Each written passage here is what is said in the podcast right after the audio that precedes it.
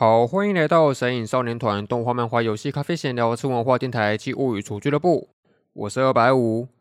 好，那如果你是第一次听到这个节目的话，平常我们是一个聊动画、漫画或者是一些御宅文化的一个 podcast 节目这样子。那照理来说呢，通常我都会有一个主持人叫做凤梨，然后他会跟我一起负责聊这个节目的一些话题。但是因为他现在正在呃人正在服兵役当中，所以就是变成说我现在一个人来单口录音这样子。啊，其实我今天是非常的紧张，因为一直以来我们这个节目通常都会有一些，不管是来宾啊还是主持人，都会有一个两个人或者是多个人一起录音的状态。但我其实我一直很向往说，哎，搞不好哪一天我可以来试看看这个一个人的录音的节目这样子。像是那个呃很有名的古玩啊，或者是我自己很喜欢听的《衣橱里的读者》这些节目的主持人，他们都是单口来录制的，所以就想试看看这个节目形式。那如果大家听下来发现有什么可以改进的地方，也可以再继续告诉我这样子。然后今天这一集是我们这个节目呃，算是历来第一次由我一个人单口来录这个呃话题这样。然后我就有一直在想说，诶，我一个人可以讲什么东西啊？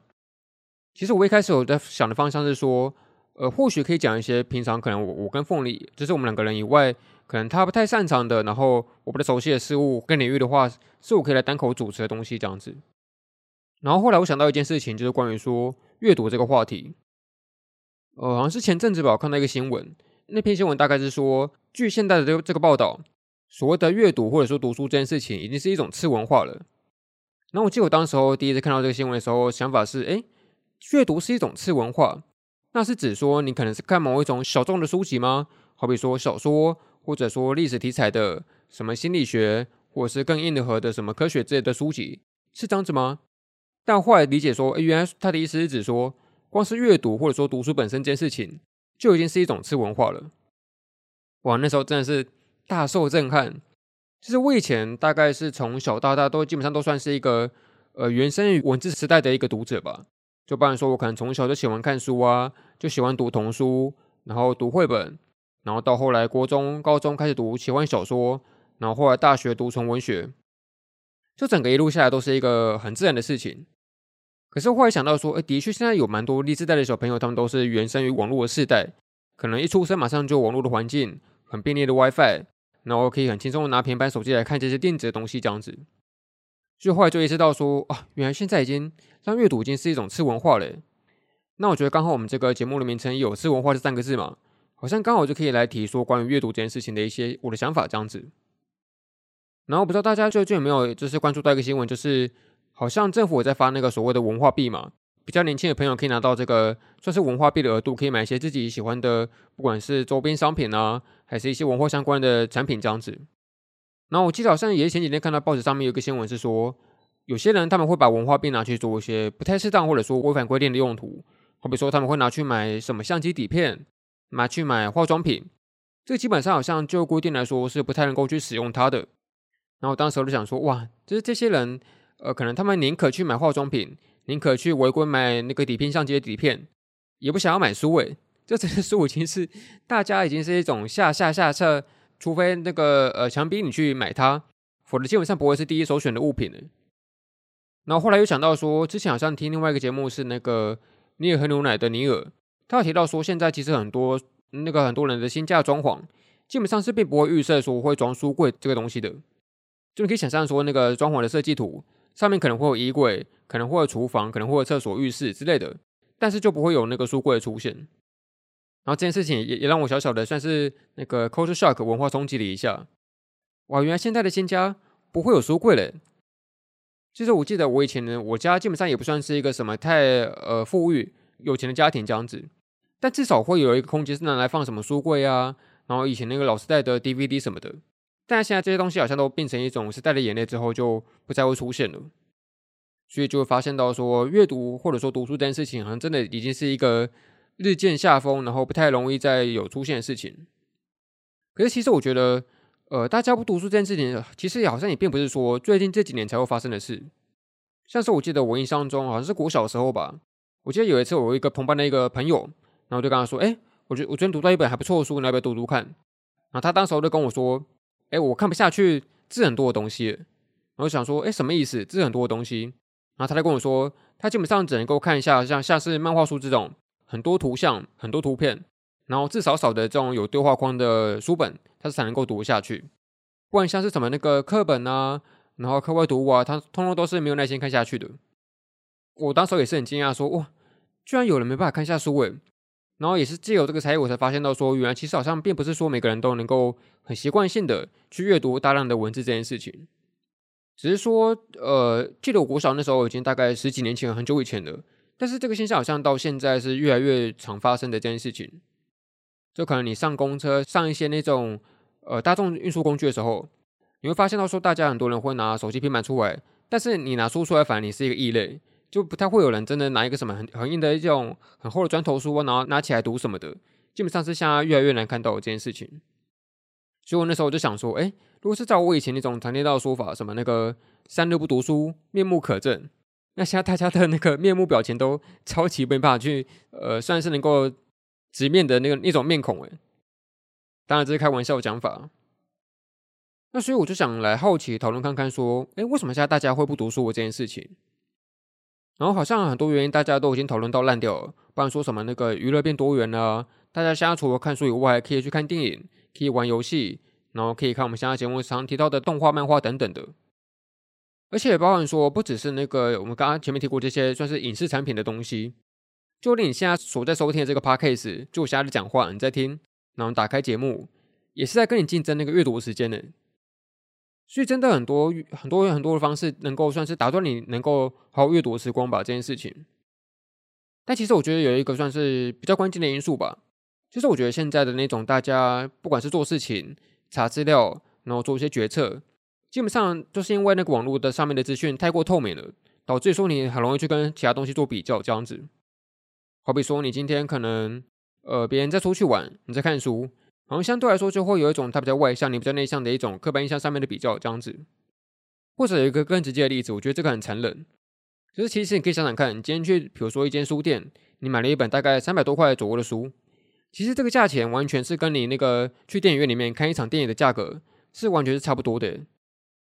虽然说这两者的确是没办法那个直接比拟，因为毕竟可能电影看完就会看完，没办法再去重看一次嘛。但说你是可以一翻再翻的。只是说，因为毕竟电影它就大概有一个很固定时长嘛，可能两三个小时左右。但是读书你可能要花呃久一点，可能一个下午，甚至长一点的话，可能要上周或者是一个月才能够把它看完这样子。所以导致于说，你们虽然是花同样的钱，但是投入下去的时间成本可能是大不相同的。所以我真的觉得说，可能现在因为那种所谓的网络资讯的比较差异，会让你对于这个做同样的钱，可能拿去做不同的选择这件事情，会有一个相对。呃，剥夺跟比较的感觉会出来吧。然后，其实我觉得还有一个最重要的原因是我自己觉得说，大家不读书这件事情，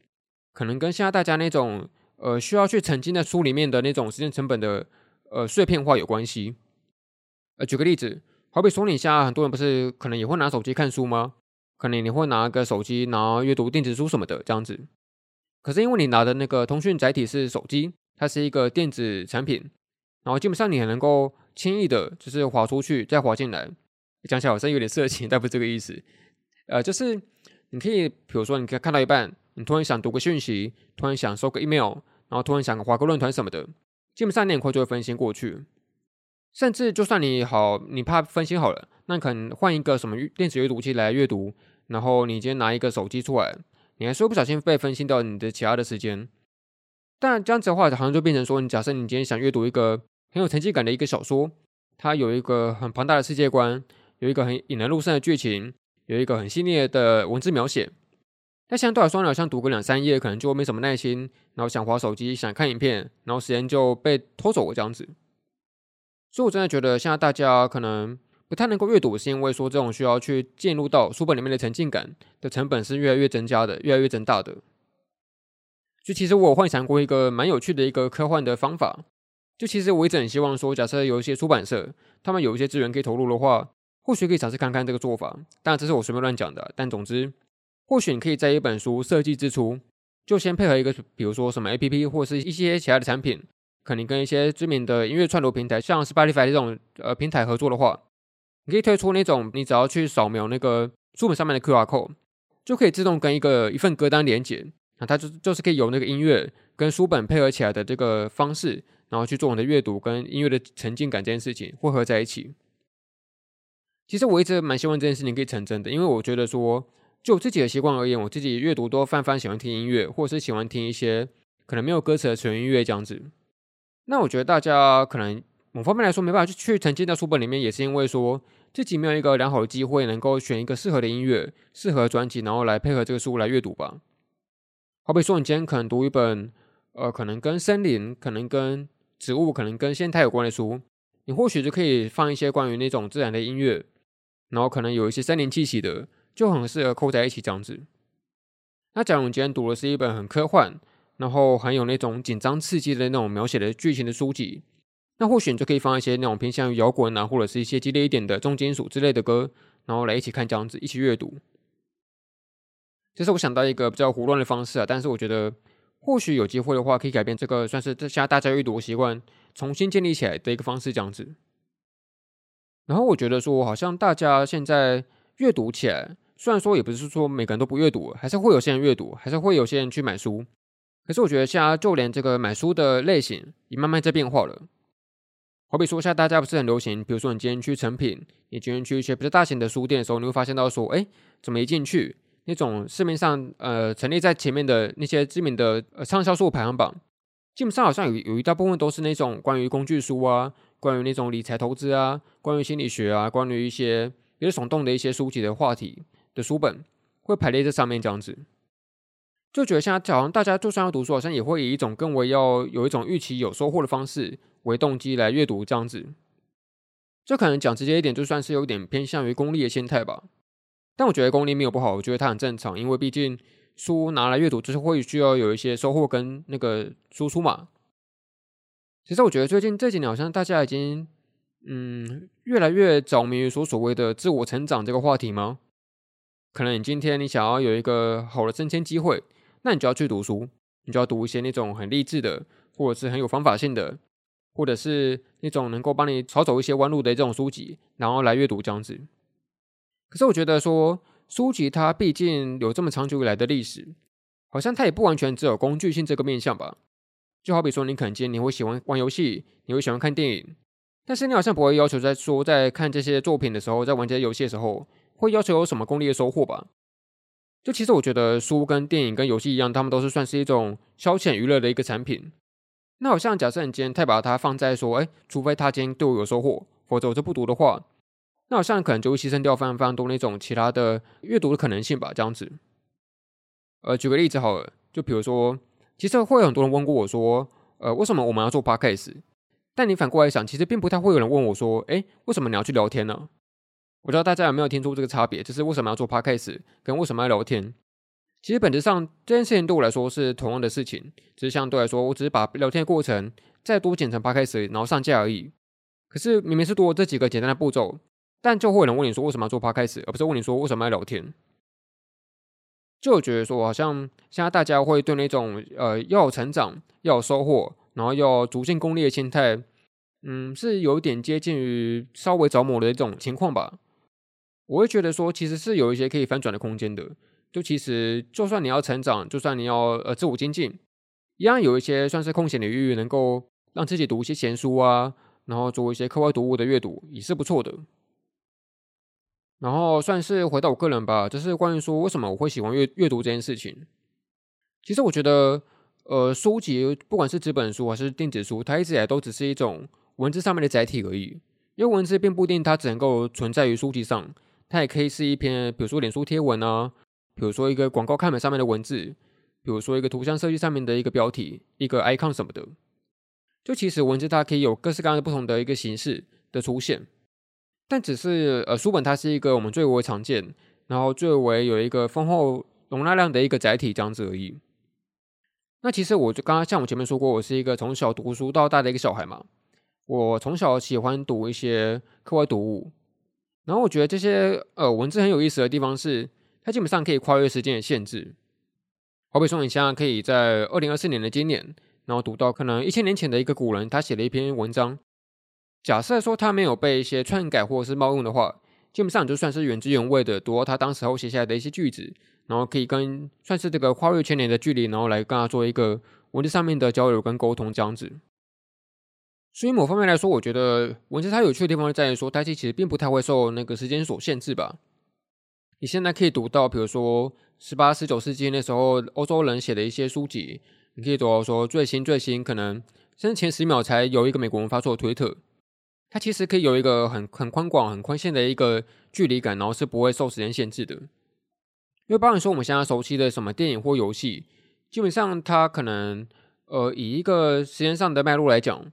电影它甚至可能才发明不到两百年左右吧，就一百多年而已。可是文字它是一个非常源远流长的一个载体，它流传了很久，所以我觉得它不受时间限制的这件事情是我蛮喜欢的。而且我觉得文字跟图像影像的差别其实还还蛮大的，因为包含说我们现在可能看漫画它是一个图像，然后看电影看短影音它是一个影像。可是我觉得文字它有趣就在于说它其实并没有一个所谓的图像化的视觉会呈现在我们眼前。所以假设说你今天读到一段文字。比如说，我跟你说一个狐狸，然后它在雪中跑步，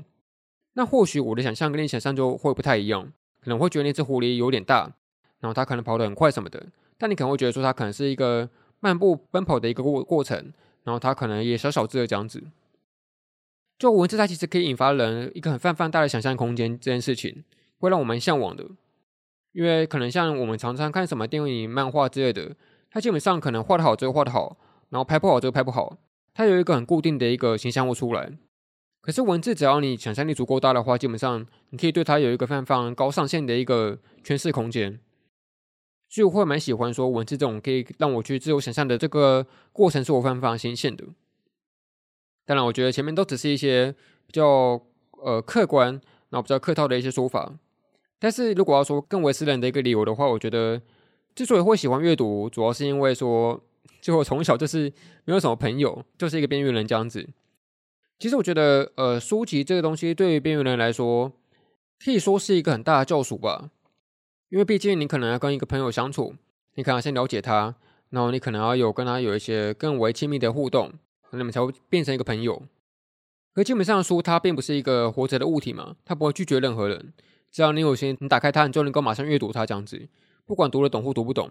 但至少你是能够好好的去被他所接纳，然后去阅读这个过程的。所以我觉得，基本上，当你今天可能是一个偏向内向、害羞，然后不太擅长与人交际的人的时候，比如我，那我觉得文字它就是一个很棒的一个场域，就是你可以自由的去看任何的书籍。你不喜欢这本，那就换下一本。然后你读到你喜欢的话，你就继续找同一个作者的其他书籍这样子。所以我觉得，基本上阅读它可以填补在我当时候可能没有什么朋友的时期。可以有一个算是社交上面的那种对于需求上面的渴望得到一个满足这样子，所以我一直觉得说，呃，书它是一个从小陪我到大的一个泛泛作的产物。但是其实我觉得说，嗯，现在大家很多人其实也会反过来批评说，哎，大家都不读书啦，搞什么东西啊？现在人都被什么抖音短影片洗脑了啦？哦，现在年轻人一代不如一代啦什么的这些批评的话语。可是我其实觉得说。并没有必要去批评家大家不去阅读这件事情的。呃，虽然可能就一个爱书的人来说，这是一个泛泛可惜的事情，可是这是因为说我们是一个原生于文字时代，本来就泛泛喜欢书籍的一个人的一个群体了。可是基本上像像我刚刚前面说过的，大家不阅读，之所以不阅读，是因为有我们各自的理由嘛，可能时间太少，可能成绩感不足，可能受其他的娱乐吸引。基本上它就是一个算是自由比较之后的一个结果。就其实我觉得说，与其你要去严格规定说大家一定要每天读几分钟，一定要买多少书，然后一定要读几本书，在每一年的时候，我觉得提供诱因是一个更好的办法。这样子，就你可以用一些各式各样的方式，比如说，呃，让书变得好接触，然后让书变得吸引人，然后让书变得容易呃阅读这样子。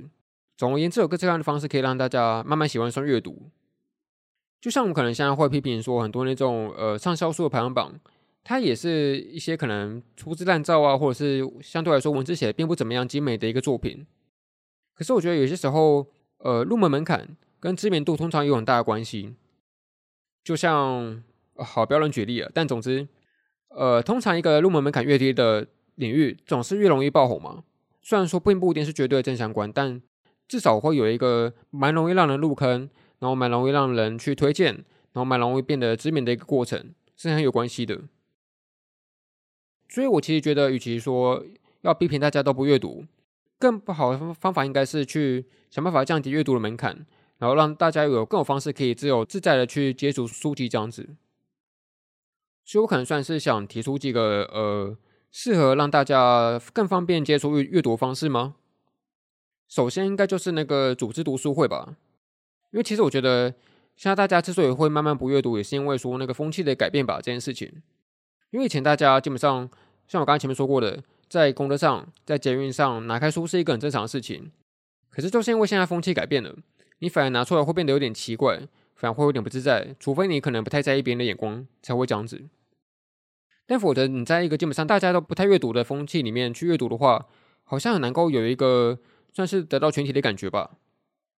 所以其实我觉得读书会它是一个蛮好的方式，就只要大家有一个算是固定的时间，然后固定的空间，能够好好的一起阅读的话，基本上你就不会去太害怕说自己是很奇怪的一个人。你怎么会拿一本书在那边默默的在那边读什么的？就读书会，它就是一个由群体气氛所建构出来的一种风气，然后让大家更适合去阅读这样子。然后二来就是像我刚刚前面前面说过那个，找一些适合的音乐来收听。就是假如你觉得说你今天想阅读，但是却没有一个好像能够开启的方式的话，那我觉得打开音乐先听几首歌，然后慢慢沉浸到一个书里面世界，也是一个蛮适合的方式。至少我通常都会这么做了。然后最后就是做一些总结吧，我觉得。呃，像我们今天讨论的一些关于阅读的一些事情跟一些呃情形，但其实我一直觉得说，不管是你今天读书，然后看电影、看动画、看漫画，就我们节目一直在提的这些东西，其实呃，就像我之前听那个有个节目，我们合作过的那个老子说的主持人赵念说过的，他说他一直觉得说，漫画看了很多件事情，并没有什么了不起的。当然，我不会说这件事情就没办法去炫耀，但只是说，的确，像我自己看喜欢看电影。然后喜欢看动画，喜欢读书，但是这些东西一定比上有余嘛，就总是会有人读的比我多，看的比我多这样子。所以其实呃，东西看多这件事情，一直以来都并不是一个呃能够让你去显得自己好像独立还是什么样的东西的这件事情，反而是你能够阅读到一些真正重要的知识，重要的一些精华内容，然后呢吸收进去，以你作为人生所用，或者甚至无用也没关系，但至少你能够变成一个可能更有涵养的人，更好的人这样子。也都是一个收获，所以其实我觉得大家要培养出那个阅读习惯，并不一定要要求说你一定每年要读几本书，可能是要求说你要读到一个对你来说真正意义重大的一本书籍，才是一个更好的方向这样子。好，那总而言之间就是东一讲西一讲的，呃，慢慢零碎的讲一些我关于阅读这件事情的一些小小看法这样子。然后这也是我算是第一次在这个节目做单口这件事情。所以，只要大家呃听完这一集有什么想法或者反应的话，也可以在反应告诉我，这样子就是有哪边录不好啊，那有哪边节奏太快，有哪边讲的不够多，都可以反映给我知道这样子。那如果大家喜欢这个单口形式的话，也可以继续敲完，因为如果大家反应不好的话，这可能就是最后一集，说不定的，就没有下一集了。然后也顺便说一下，就是单口这个形式并不是这个节目的常态。以后一样会有陆续，不管是有来宾啊，还是让凤梨回来主持的集数，都还是会有的。所以，请大家如果不喜欢这个系列的话，一样可以收听我们其他的节目的类型。然后，假设你喜欢我们节目的话，可以到 Apple Podcast 上面留下一些五星的评价，到 Spotify 上面留言，到 IG 私讯，然后投稿匿名棉花糖都可以。那就感谢你收听《神隐少年团》动画、漫画、游戏、咖啡闲聊、车文化电台及物语厨俱乐部。我是二百五，我们下次再见。拜拜。